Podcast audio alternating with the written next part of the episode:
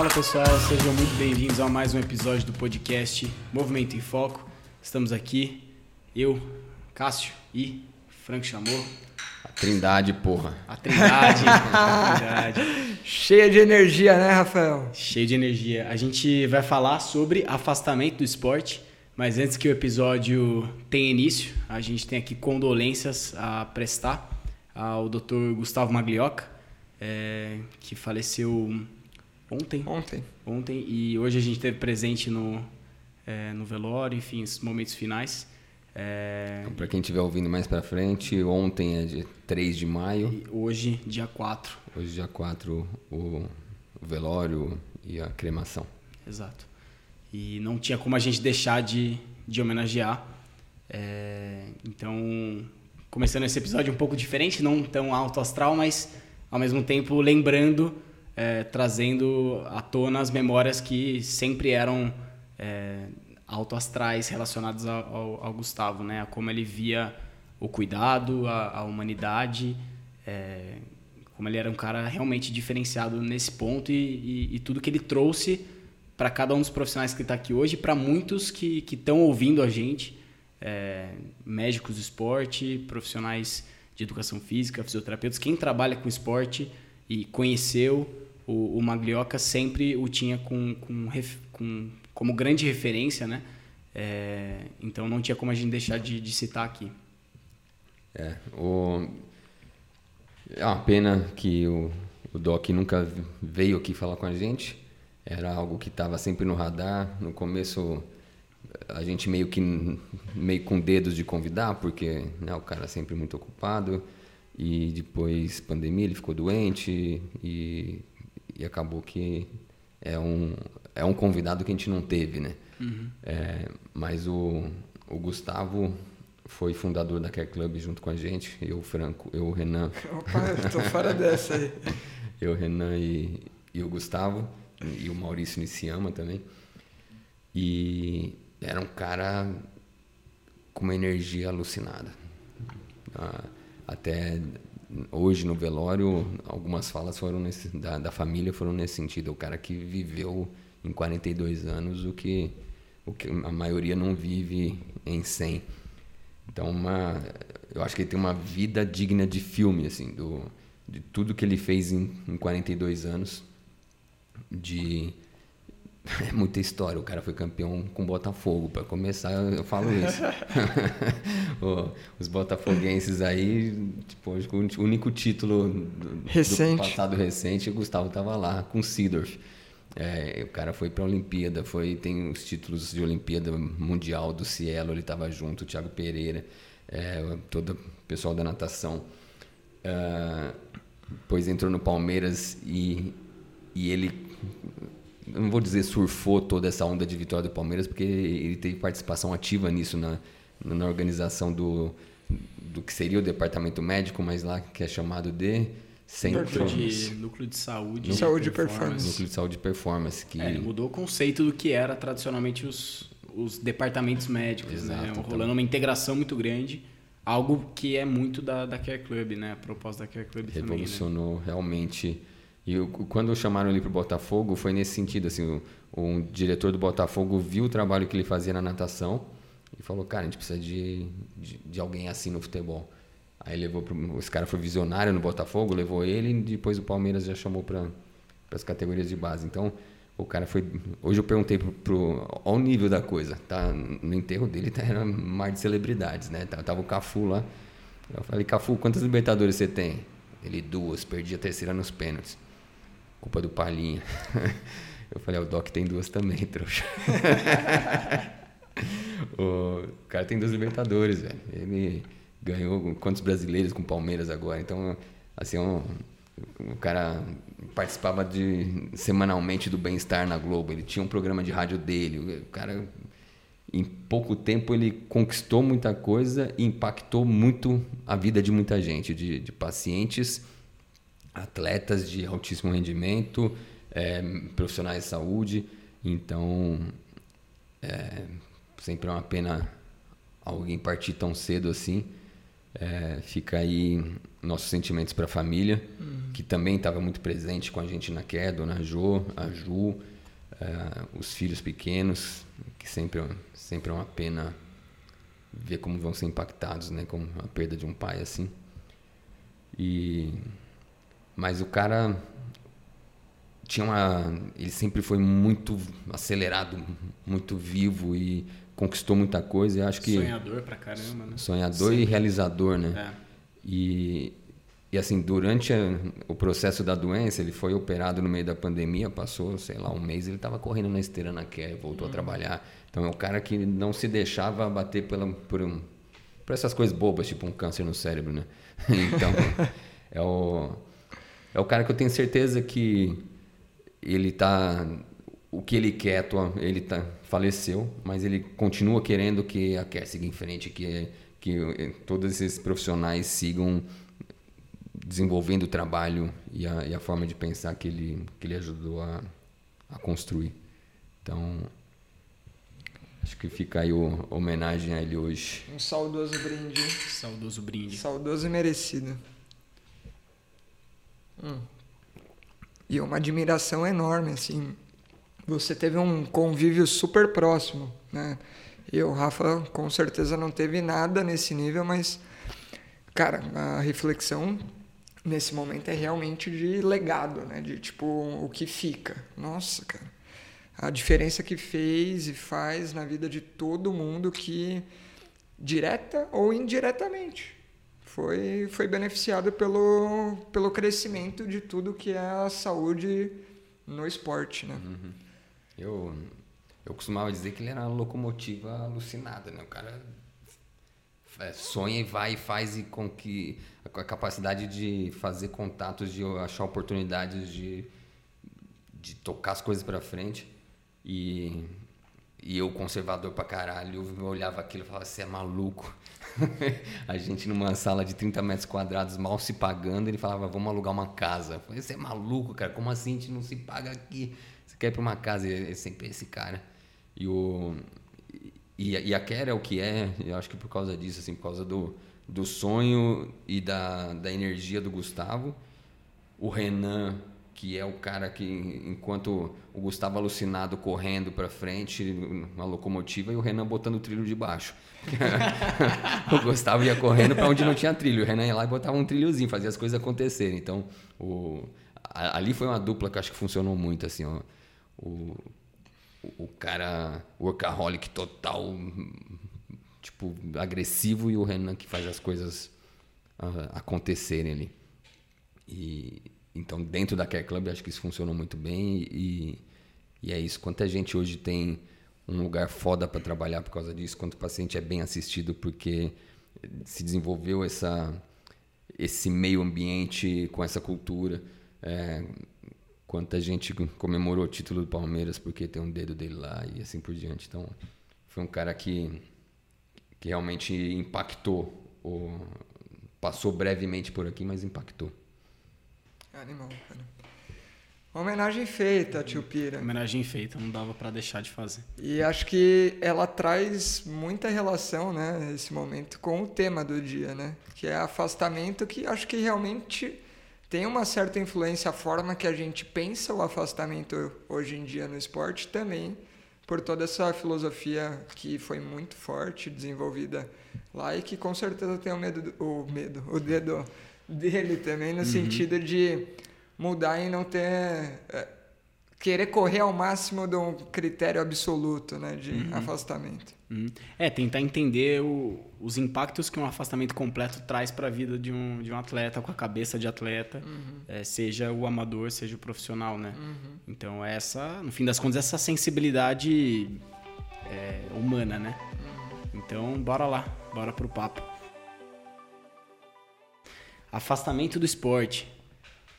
É, quando, como de que por forma, por quê? Vamos tentar responder essas perguntas. A gente fez o episódio sobre retorno ao esporte, então a gente tentou trazer aí é, as, as, formas de retornar, o que, que a gente deve considerar é, para ter um retorno seguro ao esporte. A gente deixou muito claro que é, o momento de pensar no retorno ao esporte é logo no início da, da lesão e não só no, vamos colocar assim, nas fases finais de reparação da, daquela, daquela lesão. É, e aí a pergunta é, principal é essa, né? O que, que a gente deve considerar é, para afastar ou não esse atleta ao esporte e as formas de, de se fazer isso. Uh, e eu acho que o Cássio pode começar o papo com a historinha. Vamos lá contar a história. isso era começo da, da Care Club, 2010, quando era só eu, Renan e o Doc lá atendendo. E, e tinha um paciente nosso que ele tinha emagrecido 80 quilos e ele tinha mais de 80. Ele tinha, ele tinha uns 160 quilos e ele conseguiu emagrecer é, bastante. E a história dele é mais ou menos a seguinte: ele era um enfermeiro do SAMU que, ouvindo, e por pura coincidência, ouvindo a mãe do Renan, que, é, que era enfermeira-chefe do SAMU, falando: vocês têm que cuidar de vocês, como é que vocês vão cuidar dos outros sem, sem se cuidar? É, vai agachar para fazer um procedimento, botar o paciente na maca, você tem que conseguir agachar, tem que conseguir levantar, tem que. E, e essa fala da mãe do Renan impactou esse paciente. Ele começou a, a se cuidar e, e todo esse ganho foi com aquilo que a gente prega, que é alimentação, atividade física, é, mudou o estilo de vida. E então o, o esporte, esse novo estilo de vida, trouxe para esse cara emagrecimento, importante, melhora do diabetes, melhora da pressão alta, melhor qualidade de sono, tirou a apneia do sono, é, melhor estado de humor, uh, mais condições de fazer as atividades do dia a dia dele, é, sentindo menos o, o esforço. Isso não foi relatado, mas a gente pode imaginar que o desempenho sexual deve ter aumentado. Criou um círculo social para ele, porque ele, a atividade física de escolha foi a corrida, então, no meio da corrida, ele começou a desenvolver um ciclo de amizades, que treinava junto, que viajava junto para provas. É, então, o, o exercício trouxe para esse cara, assim como ele traz para todo mundo, uh, um ganho em saúde e, e, saúde de forma ampla, o bem-estar físico, psicossocial, né? é, bio, enfim. Tem uma definição bonitinha de saúde que não veio facilmente. E então esse cara teve muito, mas muito benefício com, com atividade física. E aí, só que em um determinado momento ele começou a sentir uma dor no quadril para correr. Dor no quadril para correr. Aí foi num médico, no ortopedista. E o ortopedista falou para ele: Você não pode correr. Você tem sobrepeso, você tem uma artrose de quadril, é incipiente e se você continuar correndo, daqui a uns anos eu vou fazer uma prótese no seu quadril. É, então, corrida não é para você. Pare de correr. Não sei dizer se esse ortopedista deu uma, uma opção para ele, tipo, faça natação, que é algo que costuma acontecer. É, que é uma moeda super igual, né? É. Sabe aqueles seus amigos você, que, que você corre junto, você viaja junto? Beleza, larga eles e vai para hidroginástica, acha outros amigos lá. uns amigos um pouquinho mais velhos lá. Pra você trocar uma ideia sobre isso. Aí você pode ir no bingo de vez.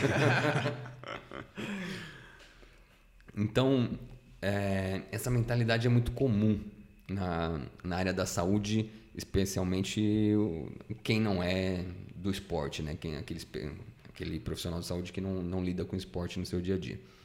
Então, a cabeça do cara, ele enxergou o segmento. Quadril, artrose, atividade física pode piorar, que já, já é um, um erro de conceito também. É, logo pare seu esporte. Esqueceu que ao redor desse quadril tem uma pessoa, uma pessoa que tinha na corrida é, uma paixão que ele desenvolveu, tinha seu círculo social, uhum. tinha todos os benefícios do esporte. Então, para preservar o quadril, ele tirou todos os benefícios da atividade física, do, do exercício para esse cara. Vamos fazer um exercício do que aconteceria com esse cara se ele realmente seguisse essa, esse conselho e se afastasse do esporte. Ele provavelmente iria deprimir, engordar, voltar com diabetes, pressão alta, é, apneia do sono, perder qualidade de sono. A saúde dele ia piorar consideravelmente. É possível que para proteger o quadril tivesse um infarto, tivesse uma doença vascular, um, um, um AVE. É, e se a gente for pensar no quadril, será que esse quadril ficou mais saudável quando esse cara parou de, de fazer atividade física? Uhum. Provavelmente não também. Então, né, eventualmente aquela dor que ele vinha sentindo para correr ia parar, mas também no longo prazo esse quadril não ia ser, se beneficiar da, da falta de atividade física. Então, um tiro pela culatra totalmente. A sorte é que esse atleta procurou a gente. Atleta, né? Atleta amador. Atleta. E chegou em prantos realmente, chegou chorando. Sentou no, no consultório na nossa frente. E eu não sei nem dizer por que estava eu e o Renan junto nessa, nessa conversa, assim, porque a gente não atendia em dupla, mas nesse dia tava nós dois. E o cara chorando. Lágrimas escorrendo e falando, não posso mais correr, não sei o que. A gente, calma, vamos entender o que está acontecendo. Não, essa dor no quadril está vindo da, da sua forma de correr, vamos avaliar.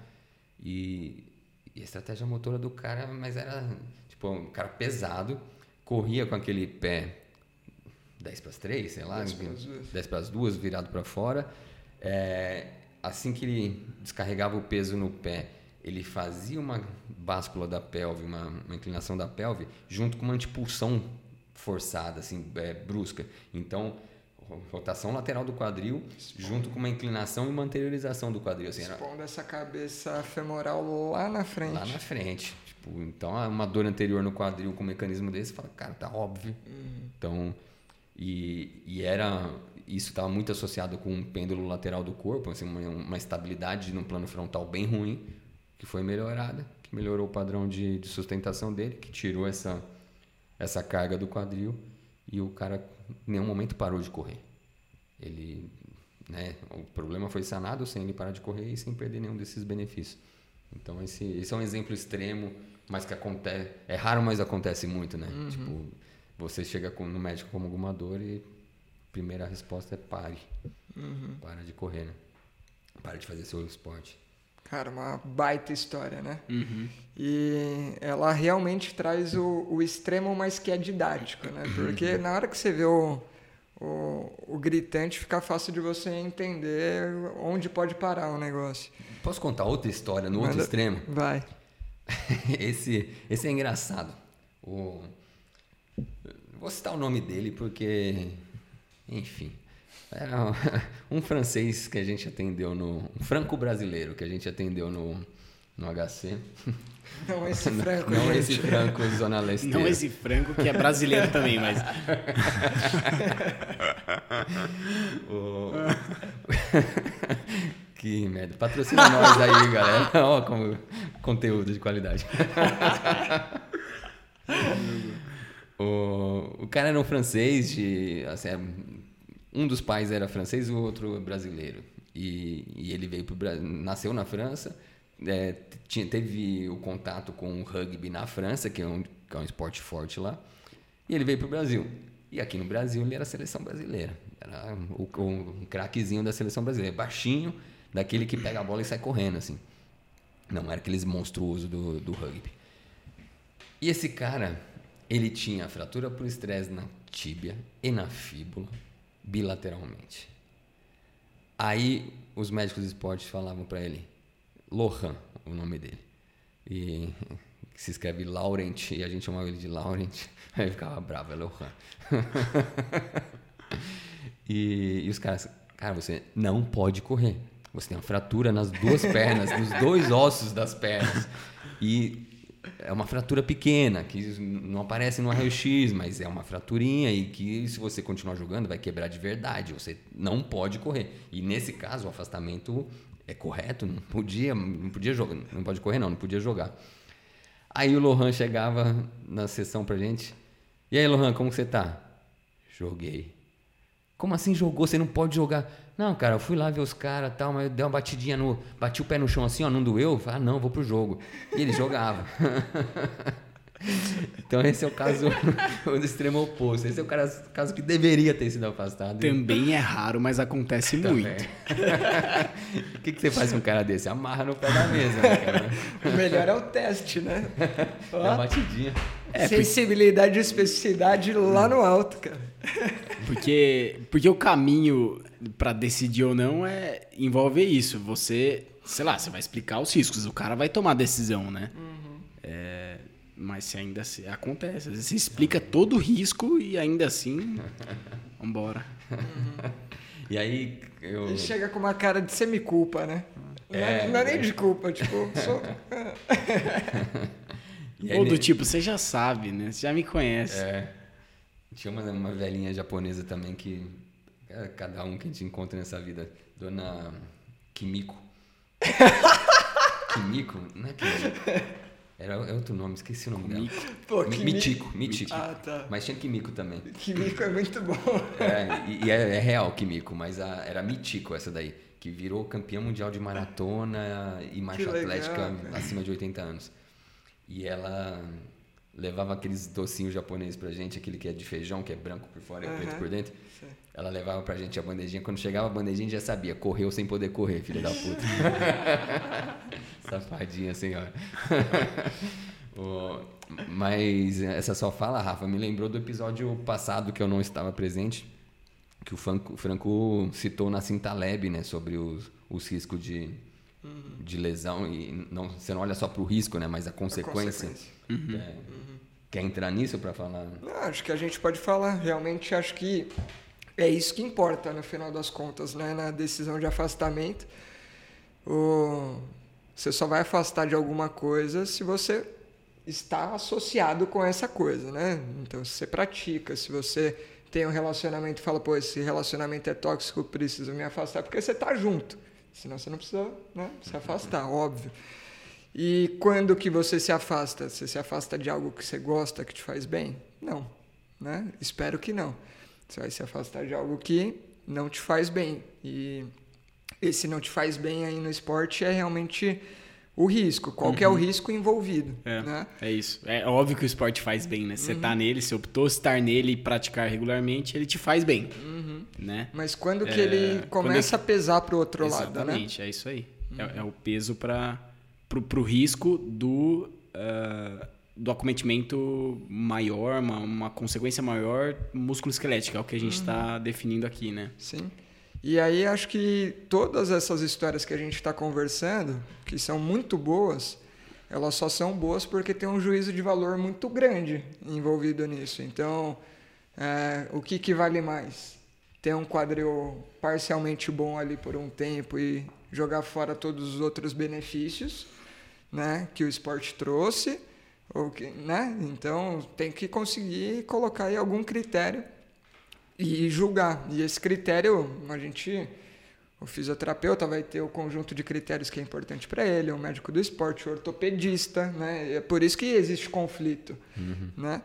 E, e o paciente, acima de tudo, que é o principal interessado. E acho que esses são os principais valores que tem que entrar ali é, na equação para ter uma tomada de decisão em referência a esses riscos, né? É, e aí acho que por isso a importância, talvez a, a visão do médico do esporte talvez seja muito essa, acredito, né? De, de trazer à tona os desejos, os anseios do paciente na conversa e não só o segmento, né? Essa é a principal diferença, talvez, do ortopedista mais clássico. E que aí também eu vejo a importância do ortopedista é, fugir da formação mais clássica da ortopedia, que é ter uma visão sobre medicina esportiva também, né? O cara que atua com com um público esportista, praticante, enfim. É, para que, ok, você tá numa no local que existe uma integração entre medicina esportiva, ortopedia, físio ali, eles vão se conversar, mas para que essa conversa role e seja harmoniosa, o próprio ortopedista tem que é, muitas vezes considerar ah, os anseios do paciente, tudo mais, que é o que faltou naquele primeiro caso, né? Sim. E. É, um merchanzinho aqui, mas por isso que eu gosto dos ortopedistas da Care, porque eles estão dentro dessa Eles estão cultura. muito na cultura, né? É, então, são ortopedistas que vivem um mundo da medicina esportiva. Então, qu- quando um ortopedista desse fala em afastar, você para para ouvir, porque realmente ele é não é um cara que afasta por afastar. Ele, ele vai ter algum motivo sério para isso. Mas o. Então, o Franco tinha falado do Nassim Taleb. que você não tem que só olhar a probabilidade do risco, né? O, o, a o risco a como chance. possibilidade de acontecer alguma coisa, mas uhum. qual é a consequência? No caso do, do Lohan, esse cara com a, com a fratura, pô, qual a chance da, dessa fratura de estresse virar uma fratura macro naquele jogo? Não é tão alta, mas se acontecer, ferrou. Uhum. É, vem uma, algo sério que vai afastar esse cara por bastante tempo, que eventualmente depende do, no, no esporte de, de contato é, pode ter uma fratura mais séria e quando tem uma fratura machuca tecido mole, pode uma, uma fratura em fíbula lá proximal, de repente pega uhum. pega nervo, pega né? nervo, então uhum. é, você vai você vai mesmo arriscar. É, e o que significa aquele jogo para aquele atleta, né? É. Isso também, né? Isso também. E, Qual a consequência dele ficar fora daquele jogo? Uhum. E e acho que até prospectar quais são as consequências do tratamento, né, de cada um, porque às vezes o cara fala, puta, mas para parar e tratar essa fratura por estresse, eu vou ter que fazer X, Y, Z. Fala, tá, beleza. Se você assumir o risco e pode ser que não aconteça nada, puta, sorte a sua, mas pode ser que aconteça. Só que aí, se acontecer, o tratamento talvez possa ser cirúrgico, e aí é uma intervenção que envolve outros riscos. É, além disso, a recuperação vai ser mais chata, porque a perda de força. Vai... Aí você coloca todo o cenário, o cara talvez fala, opa. Uhum. Né? Então a, a, consequência é muito maior do que só, ah, não, pode virar uma fratura maior. Mas qual consequência tem de ter uma fratura maior no final do dia? Né? Isso que o Rafa trouxe, tem um episódio com Guilherme Dilda, que ele fala exatamente isso. É Mundial Sub-17, o atleta, o atacante titular machucou, quebrou o braço. Foi, foi isso, né? Uma fratura no braço. E, pô, e aí, vai afastar esse cara? Vai tirar o cara da competição, do jogo da, da vida até então, final de Mundial? É, e, e, o Dilda fala claramente isso. Pelo livro, esse cara estava afastado do esporte. Tá? Não, não poderia jogar. Pela condição, a gente conseguiu uma imobilização leve, que tinha autorização da, da equipe de arbitragem para jogar com aquilo e o moleque conseguiu ir para o jogo do, que seria o jogo da vida até aquele momento e, e deu tudo certo. E assumiu o risco de, de acontecer alguma coisa. E quando as cartas estão na mesa, tem a equipe multi toma, ajudando a tomar a decisão, mas no fim das contas a decisão é do atleta. Né? Uhum. Qual que é a base, pano de fundo para a gente começar a discutir afasta, não afasta, afasta parcialmente, é, como afasta, etc. A primeira regra é não afaste. Afasta o mínimo possível. É, então, o afastamento do, do atleta da atividade física é a última opção. Então, se ele não. O ideal seria não afastar. Precisando afastar, não é remover a atividade física do cara, é afastar aquilo que realmente promove risco. Então, o que é possível. Precisou afastar de alguma forma o que é possível complementar, o que é possível adaptar. Então, não o cara está com fratura por estresse, não está podendo realmente correr. Mas não é que ele tem que ficar afastado de exercício. Ele pode ir para musculação? Pode. Ele pode fazer um deep running? Pode. Pode fazer transporte? Talvez possa. Pode uhum. fazer bike? Pode. Então, é, não é tornar o cara sedentário por um Sim. tempo. Não. Uhum. É isso isso às vezes para algumas pessoas que ouvem parece meio obviedade, né? Mas para o paciente não é, né? Esse é o ponto. Se ele escuta que ele tem que parar de correr, ele às vezes assume que ele precisa parar qualquer atividade, né? Não, paciente. Eu ele... acho que não é obviedade não. Vai é. ser obviedade para quem trabalha com esporte. É, pode ser. Mas é, é muito comum assim, você vê o paciente recebe a informação, seja de quem for, do físio, do, do ortopedista, puta, vamos ter que dar uma segurada aí na, no impacto do exercício. Aí fica o exercício na cabeça do cara, não fica impacto. Se, não foi explicado exatamente o que, que você quer que seja afastado, qual que é a atividade que gera o risco, às vezes ele assume para ele que ele precisa parar tudo. É quando você vai ver, ele não, mas é, faz duas semanas que eu tô paradão. Não, mas não precisava, uhum. né? Ninguém falou isso. Então, tem que deixar muito claro, assim, realmente, o, o qual as, as atividades potenciais de, de risco que você identificou para. É, e, e, ser muito, muito explícito mesmo na conversa, eu acho. Uhum. E acho que por isso que um conhecimento é, que, que não vai, vai ser perdida e vai ser fundamental é sobre mecanismos no final, né? Uhum. Principalmente quando a gente está falando de lesão do aparelho musculoesquelético, tá, entender de qual tipo de lesão que a gente está falando, qual é o mecanismo de risco para aquela condição não agravo.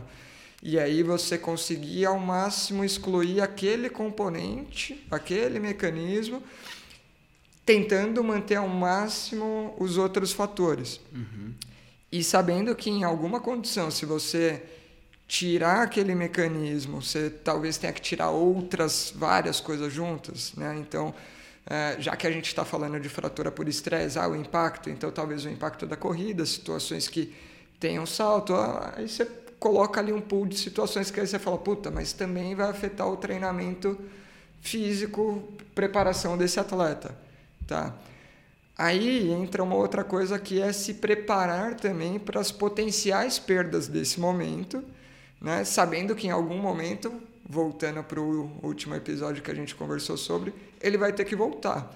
Então, quanto mais drástico é o afastamento e por isso Regra número um, vamos lá, qual que é, Cássio? Gostei disso. Não afaste. Não afaste. Ou afaste o, o, necessário, o mínimo o necessário. Mínimo necessário. Para quê? Para ficar mais fácil a sua retomada depois. E mesmo assim tentando dar uma cobertura para aquilo que o mínimo necessário vai deixar de cobrir. Né? Acho que esse é um pensamento bem legal. E eu acho que por que afastar, não afastar ou afastar o mínimo necessário? Justamente por causa daquilo que a gente vinha discutindo no, no, na primeira historinha. O exercício faz bem. O exercício está fazendo bem para esse cara no geral, para a saúde dele. É, se é um atleta, ah, todo esse treinamento prévio que ele vem trazendo, que ele vem progredindo, se você afasta totalmente, ele começa a ter destreino. Ele vai começar a perder tudo isso. Como que a gente faz para ele não ter esse destreino e, e na hora que puder voltar para a atividade, para o esporte dele, voltar menos destreinado, voltar é, com, com menos prejuízo. Então, a ideia é essa, é afastar o mínimo necessário para proteger aquela situação que você está querendo proteger, mas não ter um efeito deletério da, da falta da prática de, de atividade para esse cara. Uhum. E tem muitas, acho que tem muitas nuances aí, né, em relação a, por exemplo, sei lá, é, tem atletas que você afastar o mínimo necessário infelizmente vai envolver tirar o cara da atividade principal dele. Uhum. Tem situações que afastar o mínimo necessário é, não envolve necessariamente tirar ele da modalidade. Sim, às vezes você adapta a modalidade. Às vezes o cara é um corredor de trail e tá lá com o tornozelo não muito, não muito estável, uma entorse recente ali, mas não tá com um processo inflamatório muito grande. Puta, vai pra rua um pouco, entendeu? Uhum um exemplo, né? Continua mas, correndo, mas corre Continua correndo, correndo, cara. É, e, assim, ele vai continuar numa modalidade muito próxima, né, da, da, da realidade. Uma corrida de rua pode ser só não treina tiro. Né? Aí uhum. seria outro exemplo que não do tornozelo, sim, mas sim. uma lesão de uma lesão muscular. muscular. Cara, é. mas esses dois exemplos são ótimos para entender, né, o, a, a, região, a lesão e o mecanismo envolvido. Então vamos lá, o entorse no trail. Qual que é a situação, puta? fatores de risco lá se a gente for pegar é, fatores internos, fatores uhum. externos, pô, o cara tá com uma instabilidade. Então tá, esse cara com uma instabilidade, ele se torna um pouco mais suscetível. Mas se ele não for exposto ao ambiente, talvez isso nunca aconteça. Uhum. Tá, mas se ele for treinar no trail com ambiente instável e irregular, não só ele vai estar tá ali exposto, como, puta, você vai aumentar a chance daquilo acontecer. Então, pô, dá para eu continuar com o estímulo minimizando o risco? Vamos mexer no mecanismo, alterando o ambiente. Legal. O outro cara aí da lesão muscular, qual que é o estímulo? Pô, a intensidade. Se a gente mudar a característica disso, beleza, o cara pode até correr no trail, dependendo. Sim. Não vai ter problema nenhum.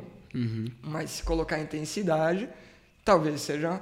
E, e, é disso, desse entendimento, que a gente vai conseguir brincar com todas as variáveis e falar: ó, isso pode, isso uhum. não pode, isso tem mais risco, isso tem menor risco. Uhum. Né? Dá para um negócio em, muito plástico. É, dá para pensar em exemplo de, de esporte coletivo também. O cara muda a posição, tem uma demanda menor de, do mecanismo e consegue jogar. Uhum. Né? Então, outro exemplo que funcionaria. Uhum. É, às, às, vezes muda realmente, mesmo no, no esporte de jogo, muda a, o nível de competitividade ali, né? Então, uhum. às vezes, cara, até dá para jogar um futebolzinho. mas não pode ir pro campeonato. Joga aquele jogo de amigo que ninguém vai te vai entrar duro em você. É, se você entrar disciplinado na sua cabeça que você não vai em bola perdida, que você não vai dividir bola, que você vai estar ali só vivenciando a movimentação do futebol, mas sem alta intensidade, sem disputa de bola intensa, cara, o risco é baixo. Se você quiser ir, pode ir. Então, o cara não foi afastado da modalidade, só entrou numa, uhum. num, num nível de competição menor. Aí, aí é o lance de você também entender um pouco o perfil do atleta. É. Porque se ele falou assim, não, não, tranquilo, fico de boa. Pô, aí você vê o cara na sessão, o cara tá dando sangue. Ah, não vai entrar de boa, Abaixo entendeu? Da... Aí esse cara, de repente, se afasta porque você entendeu o perfil. Porque ele é o risco. Porque, porque o fator de risco é interno. É interno é, e, e é, talvez nesse caso, ao perfil. para não falar não modificável, difícil de ser modificado. Difícil de ser né? modificável, é. Esse é um ponto bom, né? Cara, muito bom, porque é isso, né? Dependendo de cada situação, vai, vai mudar. Deixa eu só aproveitar e fazer um paralelo. Do, a gente falou no, no último muito do espectro, né? De você partir da lesão e ir construindo cada vez mais funcionalidade em direção uhum. ao que o cara vai, vai retornar, né? A gente estava falando de retorno ao esporte. Esse a gente só está percorrendo a mesma linha de trás para frente, né? da direita para a esquerda. E eu estou falando isso porque o, o, que o Cássio acabou de, faz, de falar é o que eu estou fazendo com um paciente meu com uma tendinopatia muito chata insercional do, do tendão quadricipital do ligamento é, patelar ali. É, na verdade, é do ligamento patelar mesmo. E que, puta, ele está num momento que dá para jogar, mas que não dá para jogar em alta intensidade porque ele ainda está tendo né, dificuldade de sustentar o jogo ou a intensidade sem, sem referir sintoma depois. Então a gente está nessa progressão de carga.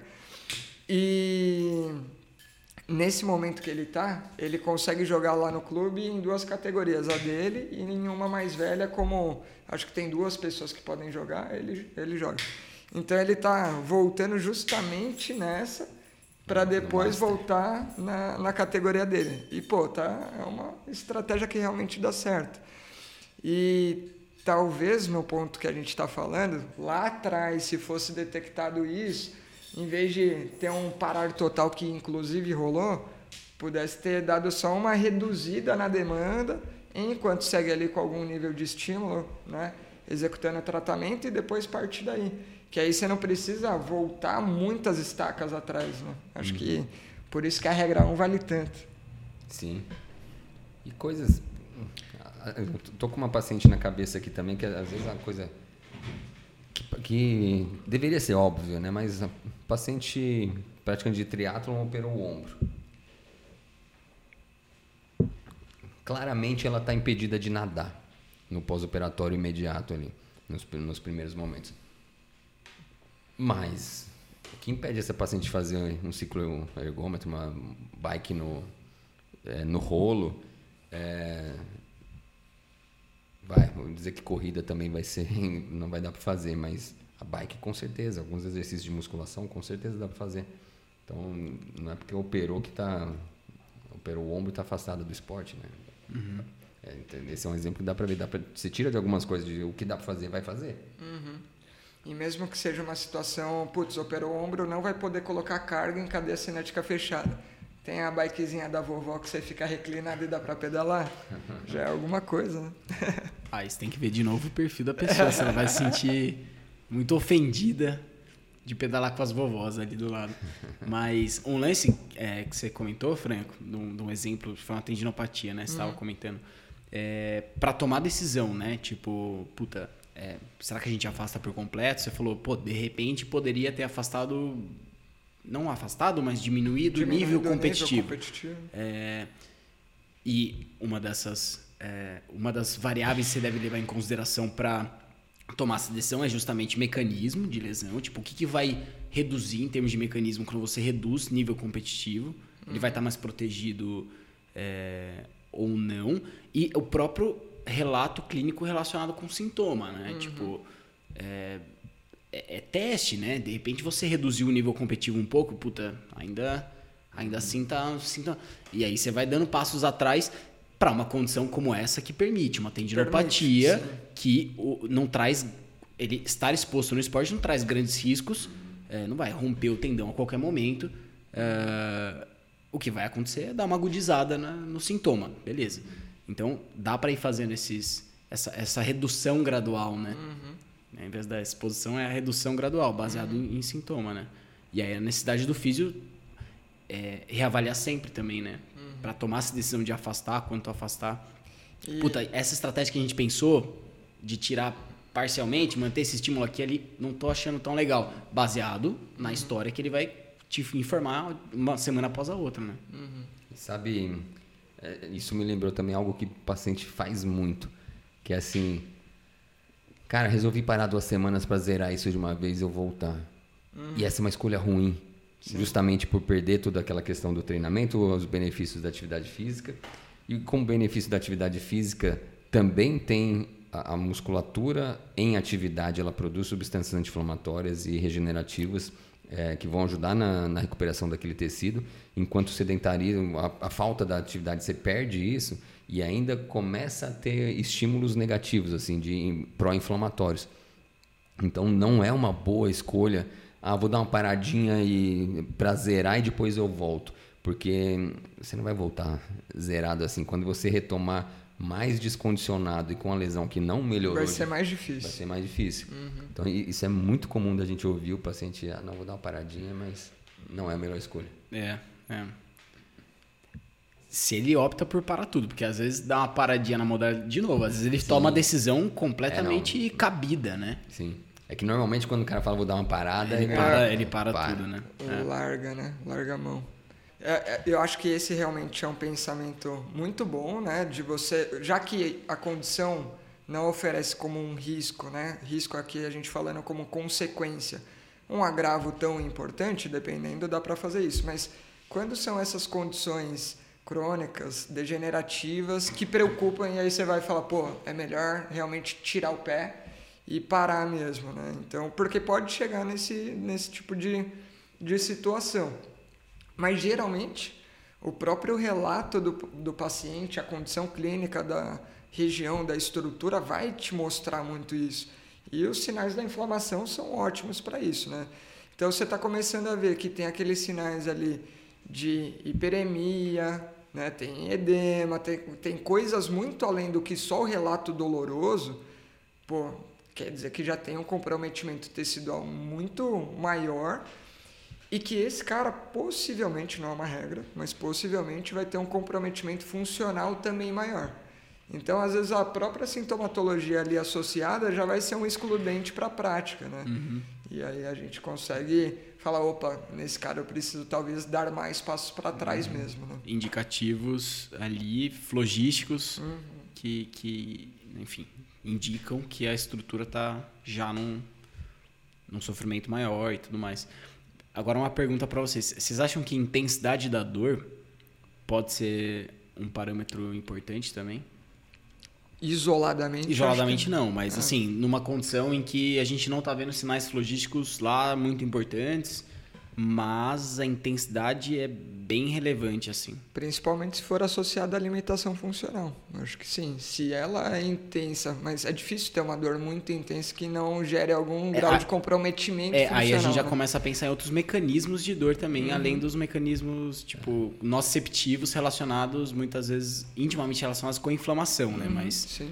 É, o, que eu, o que eu levo em consideração mais é o comportamento da dor durante a prática, uhum. mais do que a intensidade. Uhum. E, porque a intensidade é um negócio muito subjetivo muito. e uhum. né, aquela coisa ah, de 0 a 10 quanto está a sua dor. A pessoa fala que está 9 sorrindo. Uhum.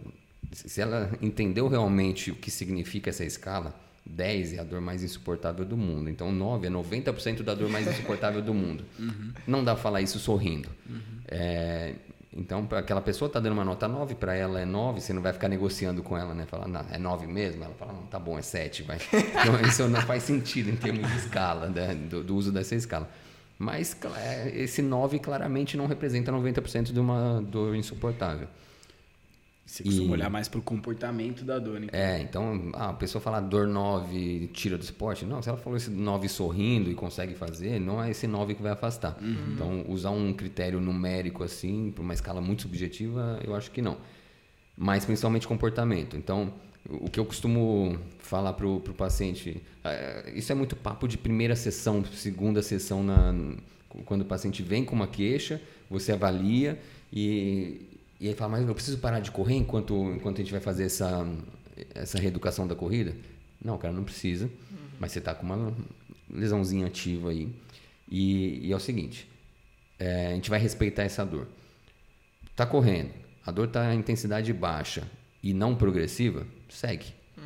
Começou a aumentar, é, primeiro fica atento a isso, isso e aquilo. Você dá alguma instrução para o cara de como lidar com esse aumento da dor.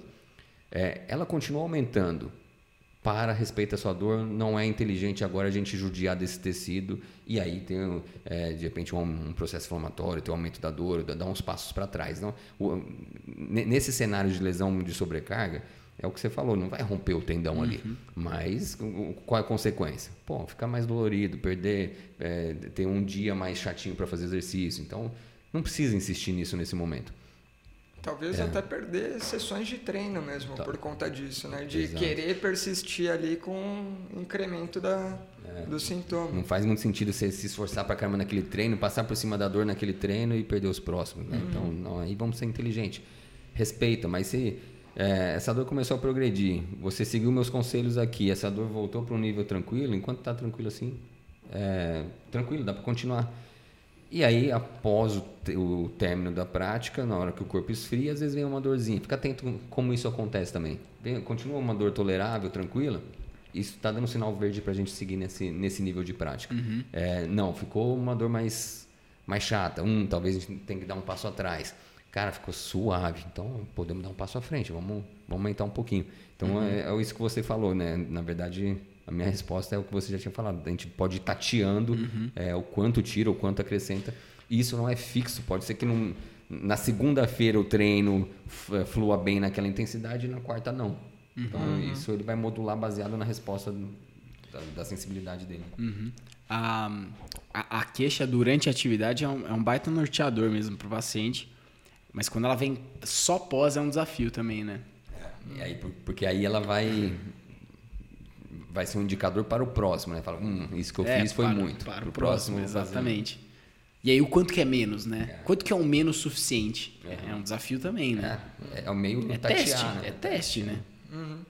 E é empirismo clínico que, cara, não tem como não ter, e se você não tiver, você vai perder a oportunidade de refinar uhum. o, o, o grau de sensibilidade do até onde ir, até onde regredir, né? E, cara, eu realmente acho que esse é o caminho. Eu não gosto de decisões baseadas em um critério. A gente falou tanto uhum. de critério no último. Uhum. Acho que aqui a gente realmente só está falando do mesmo assunto de trás para frente. Uhum. Né? Acho que retorno ao esporte e o, é, e o afastamento do esporte são as faces de uma mesma moeda mesmo. E dentro disso, realmente se embasar mais de outras outros comportamentos mais do que a intensidade. Então a evolução a progressão. Eu gosto muito de fazer uma pergunta que é por exemplo esse treino ou essa semana comparado com duas três semanas atrás como que você vê? Porque uma das coisas que tem muita dificuldade no relato ali é a vivência espontânea da dor no dia a dia. Uhum. Então, o cara que está sentindo dor, ele está sentindo dor e para ele está ruim. Então, na hora que ele vai comunicar isso, dor é dor. Ah, tá doendo ainda. Tá doendo, não. Tá doendo ainda. E aí ele simplifica uma informação que é cheia de nuances em algo de tá doendo, tá ruim ainda. Não, mas calma aí. Esse tá doendo significa o quê? Tá doendo na mesma intensidade, na mesma frequência, demora o mesmo tempo para se recuperar da dor pós-treino que demorava antes. Acho que esse é um, é um dado bacana. Puta, dói, mas dói menos e recupera mais rápido. Uhum. Porra, foda-se que ainda dói. Isso é, é melhora.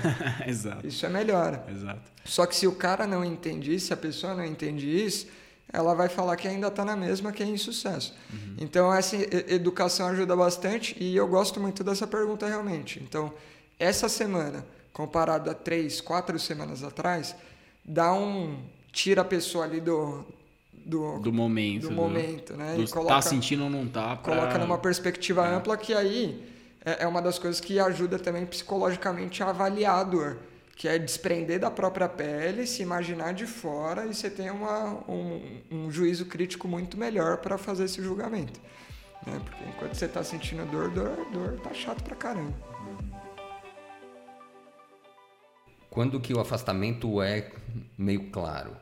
É, lesões traumáticas agudas, né? Então, quando você realmente tem... Não, tem uma fratura? Óbvio, está afastado torceu o tornozelo, está inchadão, tá, a própria pessoa não consegue, né? ela está incapacitada de, de fazer aquela atividade. Uhum. Então, quando você tem sinais inflamatórios claros, essa pessoa está incapacitada de fazer atividade que ponha sobrecarga naquele, naquela estrutura.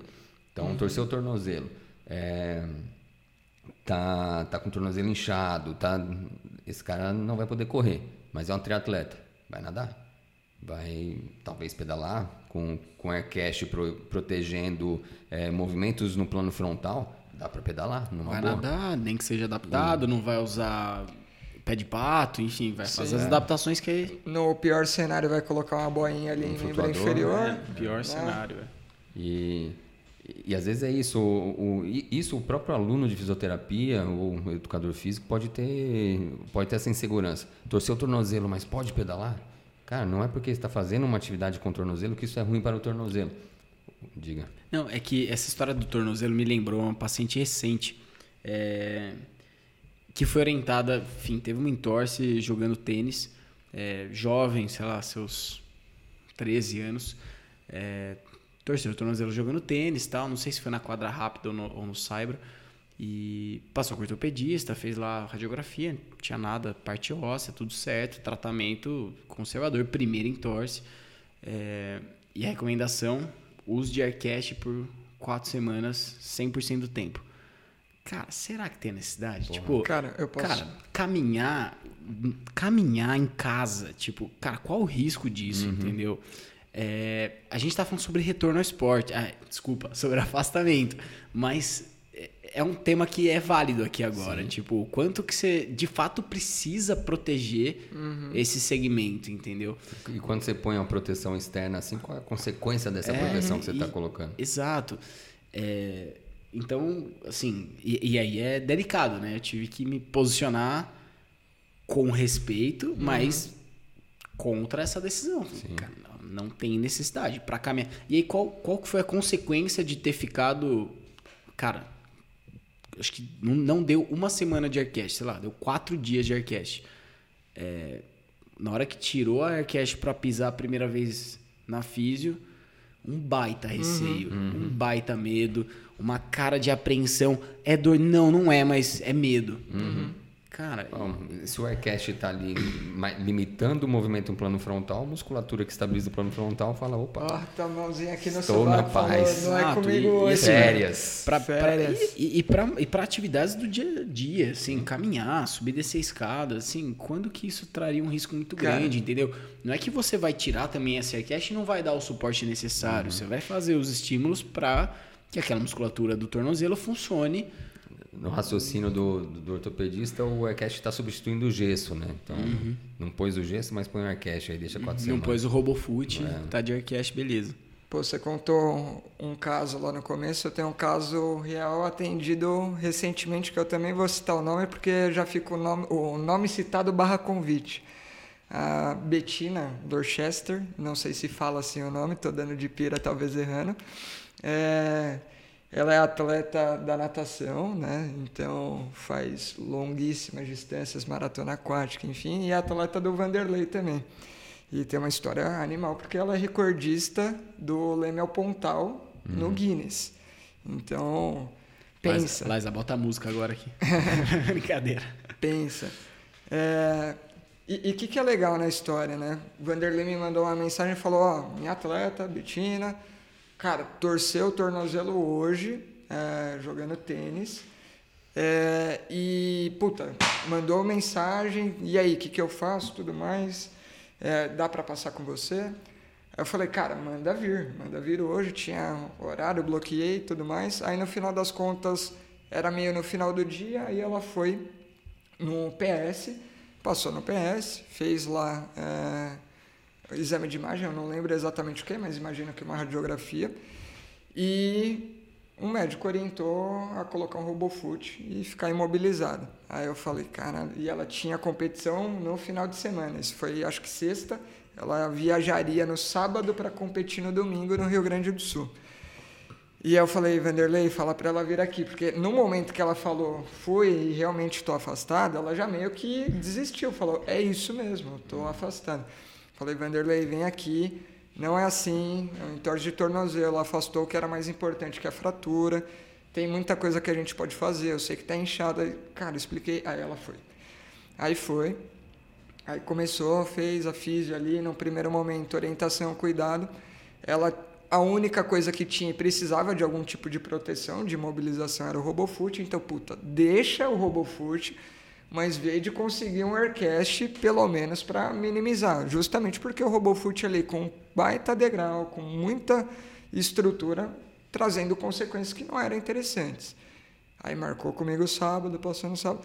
Cara, semana que vem, e ela toda assustada nesse momento. Semana seguinte, depois disso ela já com, apareceu com o ou com o Aircast, andando já bonitinha. Ela falou: Caramba, nossa, mas que mudança. Aí ela chegou no ponto: Imagina se eu ainda tivesse com. Nossa, mas não precisa de tudo isso. E aí, já no comecinho da semana, estava nadando de novo com flutuador. Não foi para competição nesse caso, porque, pô, dava para abrir mão daquela competição, uhum. né? Mas, tipo, pô, ou quanto uhum. que foi evitado sim, de perda, sim. de voltar para trás. É, se no exemplo que eu dei, um Aircast fez o que fez, uhum. para a pessoa que fez também, uma pessoa que tinha mais medo e tudo mais, né? Uhum. Primeira vez torceu o tornozelo jovem pra caramba, não entendia muito. Imagina um, um robofoot, né? Sim. E, pô, nesse que é um, é um perfil de paciente que não pode passar por esse tipo de coisa. Ele não uhum. é o cara normal né? Uhum. Não negligenciando a tiazinha, a velhinha que torceu o pé na escada. Não é nada disso. Ela também merece todo o cuidado e atenção em, em referência a isso. Mas a gente está falando de alguém que vive disso. De alguém que vive mundial, do esporte, porra. né? Não dá, cara. Pois é. Então. Puxar alguma coisa? Não, acho que você ia puxar é, a linha. Só retomando é. que. É, essas lesões que, que realmente que a gente vai afastar quando tem trauma agudo com sinais inflamatórios ou sinais de perda de, de continuidade do tecido, é, aquela estrutura está incapacitada. O restante, o que, que você pode fazer pelo restante? Então, torcer o tornozelo, é, dá para nadar, dá para pedalar. Então, o, às vezes, o, o tava dizendo, o aluno de físio tem medo, assim, ah, é, mas torcer o tornozelo, pode pedalar, não está mexendo o tornozelo? Tá, mexer o tornozelo não é problema, o problema é torcer. Mexer no sentido é, é, que... De novo, bater na tecla do hum. mecanismo de lesão. Exato. O, o tecido que está machucado, vamos dizer que é o fibro talar anterior, então você não pode botar tração nesse, tem, nesse ligamento. Então você vai evitar a flexão plantar com inversão. O, o, robô, o RoboFoot não, o Aircast está lá protegendo isso, o pedal vai fazer flexão, extensão, a ativação muscular vai ajudar a, a reparar esse, esse tecido. É, o fluxo sanguíneo é natural da... A lubrificação da, da cartilagem. Então, ali tá, o, o, movimento faz bem para o reparo, não, não faz mal. Você só tá, o que você está protegendo? O tecido lesionado. Então, você vai uhum. evitar o mecanismo que judia daquele, daquele tecido. Então, é, realmente, precisa, tecido precisa de proteção, mas protegeu aquilo, as outras atividades que não põem aquilo em risco, toca, vai fazer. Uhum. É, então, tirou esses casos da, da, lesão aguda, lesão traumática, a lesão por overuse, é isso que a gente está falando. Né? Tirando o, o, a fratura por estresse, que é um mecanismo de sobrecarga. É, que, é. Que, que, também, a hora que detecta uma fratura por estresse, esse cara, essa pessoa vai precisar ser afastada daquela atividade que, que põe carga nesse osso. É, porque a tendência é ir piorando. Então, se ela continua fazendo aquilo, não é, é, não é que você pode muito. Nesse caso, se você for manejando e manejar mal, a consequência é esse osso continuar quebrando. Então, não, não faça isso, deixa até consolidar realmente esse osso. É... E acho que tem uma pequena diferença, talvez, das outras, que é a. Das outras lesões por overuse, isso. né? Que é a, a fratura por estresse é muito mais um, uma manifestação pontinha do iceberg sim, do que necessariamente sim. o problema, né? Uhum. Talvez ela está escondendo uma REDS que a gente já Exato. falou aqui, e aí você está, né? Aí, Exato. mantendo ali um nível de atividade que E o, também ponto não de, tá ajudando. é, e o ponto de afastar é justamente para investigar essas outras coisas também, não só para reparar, né? Mas para que quando esse atleta retorne, essas outras condições metabólicas estejam em ordem, né? Que não, não dá para deixar, né? Não dá para comer bola com isso também. É... Tinha uma- Eu acabei te interrompendo, desculpa. Mas a- as outras lesões sobrecarga, lesões tendíneas, é, dores no tendão, dores articulares, você vai. Aí dá para fazer muito bem essa, essa medida de ir testando, tateando para. É, e mesmo a, a própria fratura antes de se tornar fratura, né? Sim. O edema ósseo e tudo mais. É um pouco mais delicado. Você já deixa o paciente talvez um pouco mais alerta quanto a. Você vai manejar mais o volume, mas É. não, vai afastar. Né? É, exato. Você vai alertar o, o paciente um pouco mais quanto ao, ao risco se ele se mantiver no mesmo volume, na mesma tocada, em, em comparação com as outras lesões por sobrecarga, tendines, etc. E Mas não é o afastamento completo. sabe quem fazia isso bem pra caramba? É o Doc. Quando tinha paciente de aquela canelite que você tá em dúvida se é fratura por estresse, o cara tem uma maratona daqui um mês e meio, Como, Fala, como, Doc. or- como organiza esse um mês e meio, É. né? um mês e meio, dois meses, Doc, ajusta o treino dela aí. Faz... Cara, ele, ele manejava isso bem pro, pro atleta continuar treinando sem se machucar e normalmente dava bom, assim. Eu- uma frase que ele costumava falar é, a gente compra a sua briga. Você quer ir para essa maratona? Quero. tô- pô, quero muito fazer essa prova. Tá bom, compramos sua briga. A gente vai fazer tudo para você ir. Chegar na hora e não der, não deu, mas a gente vai a gente tá aqui para você ir para lá, que já é uma- mentalidade que é o oposto do ortopedista no caso que é o não estou falando dos ortopedistas, estou falando do ortopedista que afasta.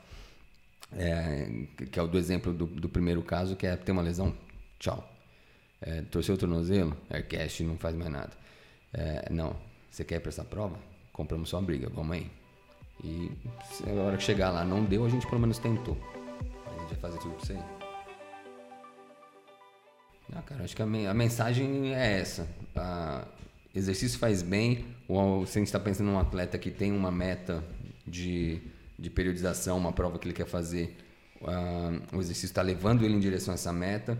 E quando aparece alguma situação em que você talvez tenha que pensar em afastar, é afastar o mínimo possível, para ele não perder o bem que o exercício faz e a progressão de treino que, ele, que já levou ele até ali.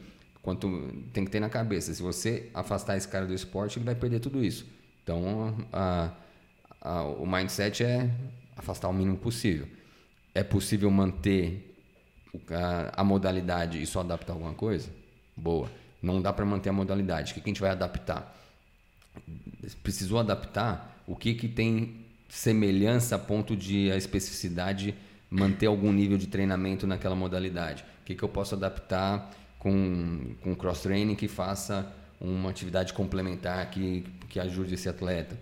É, eu acho que a, a mensagem é mais ou menos essa. Uhum. E o resto são combinações dentro desse cenário. Eu, puta, eu adoro quando a gente, você especialmente, tem essa característica de ir do simples e ir desconstruindo o negócio aí que você fala, caraca, dentro desse simples tem muita coisa, né? De tipo, regra 1, um, afasta o mínimo possível. É, não, Não, mas- afasta, não afasta. O cara que parou viu aí falou, cara, o cara é ousado, né? Não afasta nunca, aí vai desmembrando. Afasta o mínimo possível. Tá, mas para afastar o mínimo possível, você tem que saber com o que você está lidando. Então, qual que é a lesão e quando que isso vai ser um risco. Ah, então eu preciso entender o mecanismo de lesão. Ah, aí eu tenho que entender na funcionalidade. E aí esse guarda-chuva vai abrindo, então aquilo lá que é afasta o mínimo possível tem muita coisinha que é sutileza aí, cara. É, é isso. Fica a sugestão, a gente faz aqueles infográficos, sabe? Interativos, né? Que você Interativos, clica é, e fala. clicando, vai abrindo. Porra, dá um estudo científico isso aí. Boa, Fechou? muito bom. Bom demais. É, Temos uma pessoa ao vivo aqui, ela vai se proclamar aqui. Quem, quem que é que está assistindo a gente? Quinta-feira, 10h40 da noite. É, Muito obrigado pela presença dos senhores, da Trindade de volta aqui, né? Que isso se mantenha. É, a Trindade virou quatrindade agora, a Virou quarteto com a brisa. Vale Night hoje do Cacique, por estar aqui. Sozinho. Graças a um episódio de tontura da Jo que afastou ela, que afastou ela da atividade física e laboral essa semana. Nem você para manter ela na atividade, nem você falando, pô, você tem que continuar. Aí foi o, oto, o otorrino que me deu esse. Não, Isso daí foi negociado. Ele falou, não, fala que tem que afastar, que aí eu, eu, eu ganho o retorno. Só que é o retorno ao podcast, não ao esporte. Caramba, são as duas faces da mesma moeda Tá aqui. só? Bom demais. Fechou? Fechou. Valeu, gente. Obrigado para quem tava ouvindo até então. E é isso. Até o próximo É episódio. E fica a homenagem ao Doc. Fica homenagem ao Doc. Brinde final. Brinde final. Valeu. Valeu.